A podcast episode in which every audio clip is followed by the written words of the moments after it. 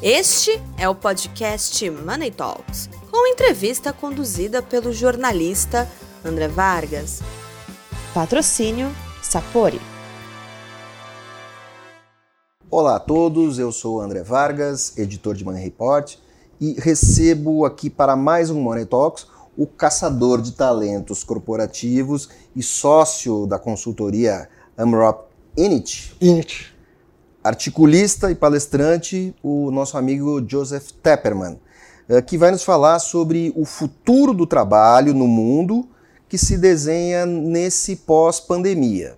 Eh, não sabemos o que isso nos reserva, só podemos afirmar com certeza de que a vida corporativa, a vida no trabalho, eh, sofreu profundas mudanças com a pandemia e não será mais o mesmo, a mesma daqui em diante. Né? Uh, alguns formalismos e regras caíram, outros vão se manter, novas questões uh, estão se já apresentando, estão aparecendo. já estão aparecendo, e o Joseph vai nos contar uh, como é que isso, o que funcionou, o que não funcionou e que novas demandas apareceram aí no horizonte. Joseph, seja bem-vindo a Money Report. Obrigado, André. Sempre um prazer estar aqui na Money Report. Me sinto em casa. E eu vou, antes de começar a falar, fazer uma pequena observação. Né? A gente não falou sobre isso no aquecimento. É muito perigoso fazer previsões, principalmente previsões em relação ao futuro. Essa frase não é minha, mas acho que é uma frase importante de ser dita. É, acho que o que a gente me propõe aqui a debater é o que eu percebo nas quatro, cinco, seis interações diárias que eu tenho com grandes líderes do mercado corporativo, com presidentes, com vice-presidentes de RH, com conselheiros, para falar o que está acontecendo já hoje em dia, o que, que já mudou, para onde aponta que está indo, mas é, não me comprometo a fazer previsões em relação ao futuro, porque elas são muito perigosas. A gente não faz futurologia, mas nós apontamos tendências. Perfeita. Algumas dessas tendências é, são positivas. O que, que você acha que está melhorando na relação de trabalho, na relação da vida das pessoas. Nós temos tantas críticas com relação a esse mundo do home office e tal. O que está vindo de bom aí? É, a gente percebe que muita gente está feliz com o home office e com a flexibilidade. É, organizei há umas duas, três semanas atrás uma mesa redonda com o CEO da Tecnisa, do Zoom, com Eduardo Gouveia, que é conselheiro de algumas empresas e investidor de outras, com o Mansano da Equitas, um venture capital que está investindo em tecnologia, e com o Rafael de Drixen, é um cara que trabalha numa empresa brasileira, que é um estúdio na Califórnia, que está construindo o metaverso para o Facebook. E nessa mesa redonda a gente viu que sim, tem muita coisa boa que está acontecendo. Para o mercado corporativo, uma das principais é segunda a sexta, das 8 às 5, aparentemente nunca mais vai acontecer. Bom, estamos aqui dentro, dentro do, da caixinha do das 8 às 5, mas também temos flexibilidade, tanto que nem estamos de terno. Né? Estamos manga aqui, arregaçada. Manga arregaçada, trabalhando. Agora, o que muda, além, além daquele regramento daquela certa caretice do das 8 às 5. Quer dizer, o que mais as pessoas vão ganhar com isso? O que mais os profissionais e o que vai ajudar esses caras a, lógico, que a gente é, que, que vai ajudar esse cara a render mais, com isso ele vai ganhar mais e no que que o contratante dele vai ganhar com isso. É lógico que existem outros fatores ali que são um pouco complicantes, como em toda a relação de trabalho, como em tudo na vida. Tudo na vida Vem, vem em pares, né? As coisas positivas normalmente traz alguma coisa de um ponto de atenção. Nem gosto de usar a palavra negativa, mas traz um ponto de atenção. O que, que isso traz de bom para o pessoal? Flexibilidade. A gente vê muita empresa é, nesse retorno para o escritório, agora que a vacinação está acelerada e acelerando cada vez mais muita empresa pensando em fazer 3 com 2, 4 com 1, ou 2 com 3, dois dias no escritório, três no escritório, e dois é, ou três remoto. E essa flexibilidade é muito boa porque nem todo mundo tem um escritório dentro de casa é, vedado para os sons da família, filho, sobrinho, papagaio, cachorro, uma estrutura de casa que vai acontecendo que muitas vezes traz distrações. Nem todo mundo em casa tem esse espaço com internet rápida, com ergonomia adequada, com ar condicionado. O verão está chegando e quando está quente as pessoas não trabalham, se a temperatura está errada não trabalha igual. Então, esse desafio da gestão remota e também o desafio de quem não está indo ainda para o escritório trabalhar num, num setup adequado. É, nós já discutimos aqui com outros entrevistados essa questão da adequação do ambiente de trabalho. É, durante a pandemia, eu mudei de apartamento para ter um apartamento maior para poder trabalhar e acomodar todo mundo na minha casa, por exemplo. É, apesar da participação da minha cachorrinha nos nossos podcasts, de vez em quando é, eu estou em casa. Mas o que que o, o que mas não é só isso, quer dizer, as empresas existem, existem soluções intermediárias, porque Antes se perdia muito tempo no trânsito. Qual é a solução intermediária? Como é que é esse, esse, é, é, essa opção que você apresentou desses spots de trabalho, dessas áreas dedicadas para onde o sujeito pode ir três ou quatro vezes por semana? É, o que a gente percebeu nessa mesa redonda duas, três semanas atrás é que o Joseph Nigri da Tecnis ele é, entende que uma das tendências que vem é, ele está chamando de work pods. Já saiu até anúncio na grande mídia sobre isso. É, fazer na periferia de São Paulo espaços de trabalho que vai ser multiusuário, com cabines, com a ergonomia adequada, internet rápida, com uma mesa boa e com uma blindagem acústica, né, com é, é, também uma questão de segurança da informação, né, porque você vai ter andar, no mesmo andar diferente, pessoas de diferentes empresas que uma, duas ou três vezes por semana não vão para aquele escritório central que estaria talvez no Itaim, na Vila Olímpia, no Brooklyn. Então, economiza muito tempo, ganha qualidade de vida, mas o escritório central, o que a gente está percebendo hoje é que a tendência dele continuar existindo, para que tenha esse espaço de convivência, de serendipidade. A multinacional continua funcionando em, em Alphaville, mas você pode ter um escritório, uma subestação no Morumbi, em Moema, eh, em Pinheiros ou na Zona ou, Norte. Ou até na Zona Norte, em Guarulhos, né? E, mas não é o escritório da multinacional. Daí é, é como se fosse um coworking, mas com essa cápsula que dá toda a, a blindagem de segurança da informação e de. Mas ele teria, que ter, ele teria que ter uma distribuição meio, hum. meio de acordo com a, a procura dos funcionários, necessidades funcionários. Imagina a Jim Pass. Você tem um passe que você pode ir em qualquer academia do Brasil e até em outros lugares do mundo. Então você vai ter o Work Pass, estou inventando o nome, nem sei uhum. que nome que eles vão usar. Você tem o Work Pass. É, você falou da multinacional, sei lá, me veio na cabeça a Unilever. Então a Unilever tem o prédio aqui perto, né, na JK com a Faria Lima, é, aqui, é a matriz, né?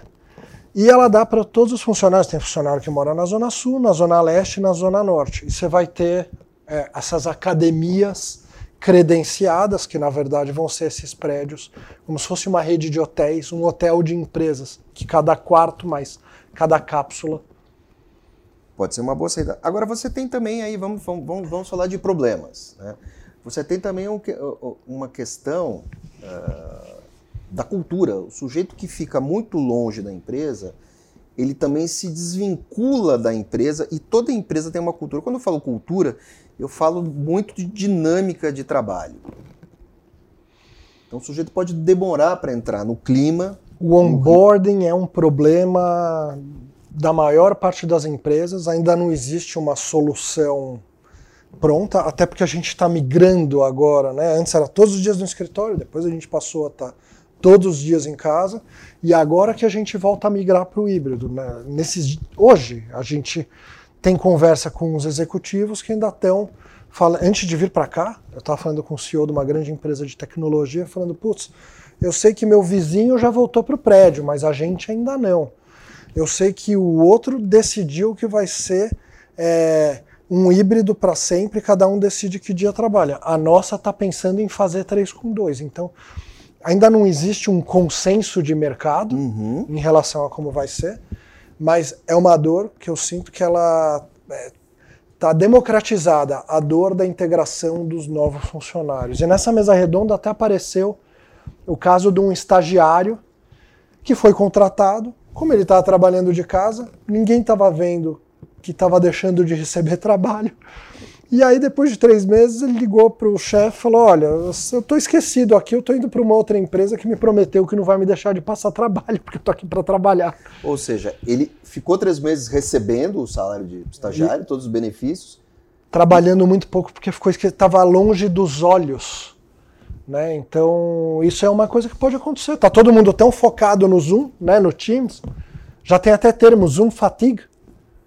Puxa vida. Agora me diz uma coisa. É Está surgindo aí a necessidade, e aí você trabalha com isso, você é um caçador de talentos corporativos, é, surgindo a necessidade de um novo tipo de liderança, né? O cara que consegue lidar com equipes que trabalham nesse mundo híbrido. Porque você tem o chefe, que é o centralizador, que nós já sabemos esse perfil, você tem o chefe, que é o cara que delega, tem o chefe, que é o amigão da moçada, é que é o motivador.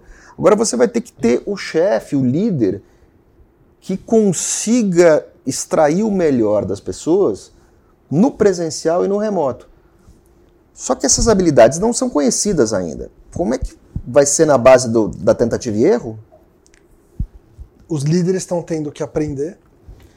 E se fosse resumir em uma frase, a sair de comando e controle e ir para a liberdade com responsabilidade.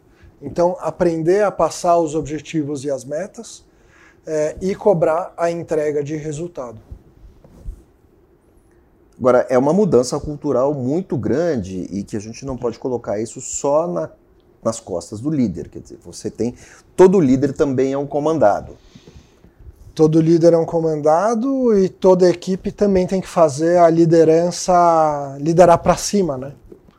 Então são novos acordos que estão sendo feitos de cobrança e entrega. Só que as pessoas muitas vezes elas não aprendem isso.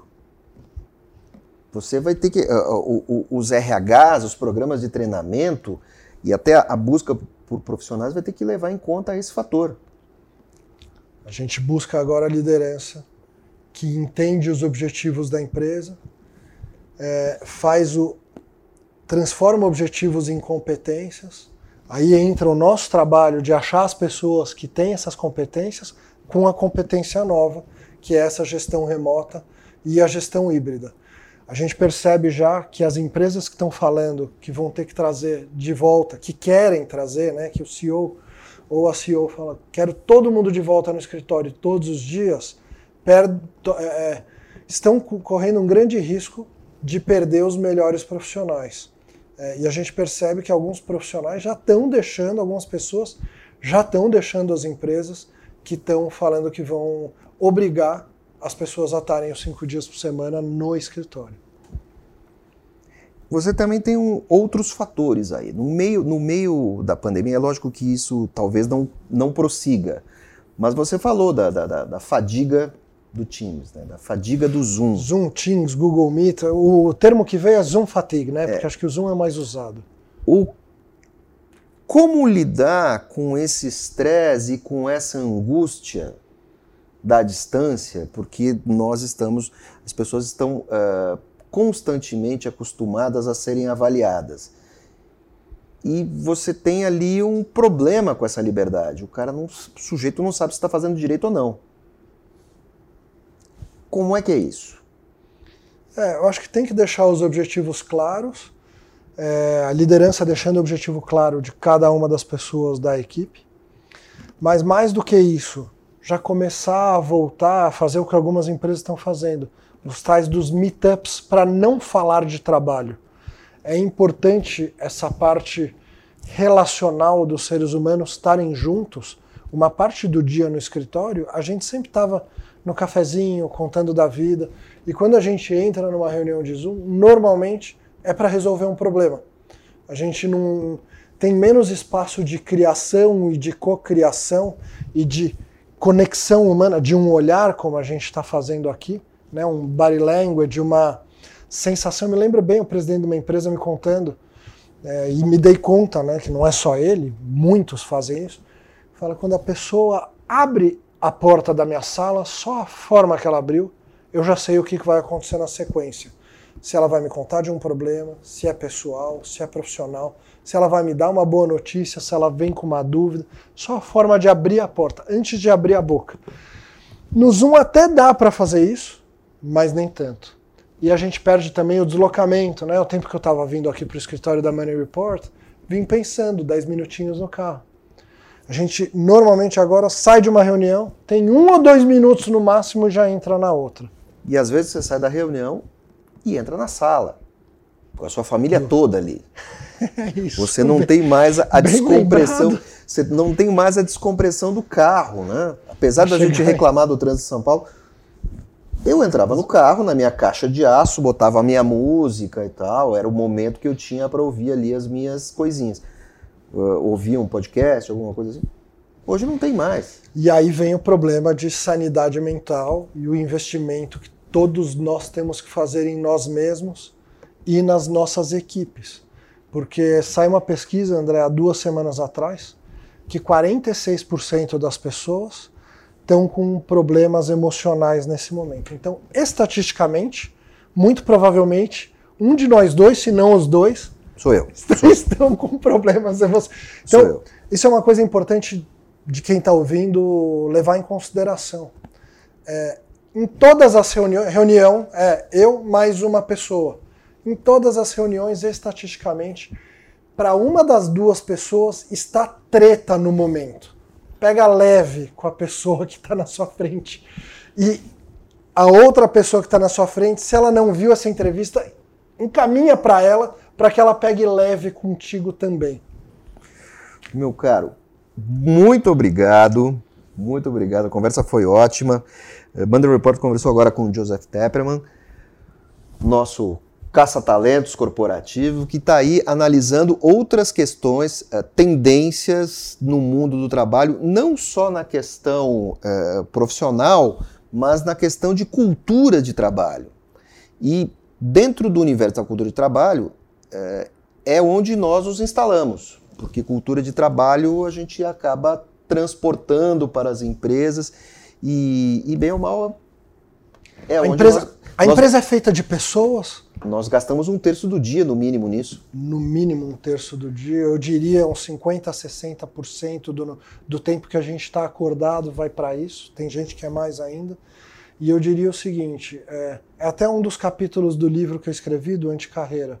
O nome do capítulo é Eu tenho que fazer alguma coisa versus alguém tem que fazer alguma coisa. Então, para quem está pensando em responsabilizar o chefe, a empresa, o RH, pegue a responsabilidade para si próprio é, para fazer esse mundo híbrido um mundo melhor. Meu caro, muito obrigado. Até a próxima. Obrigado, foi um prazer.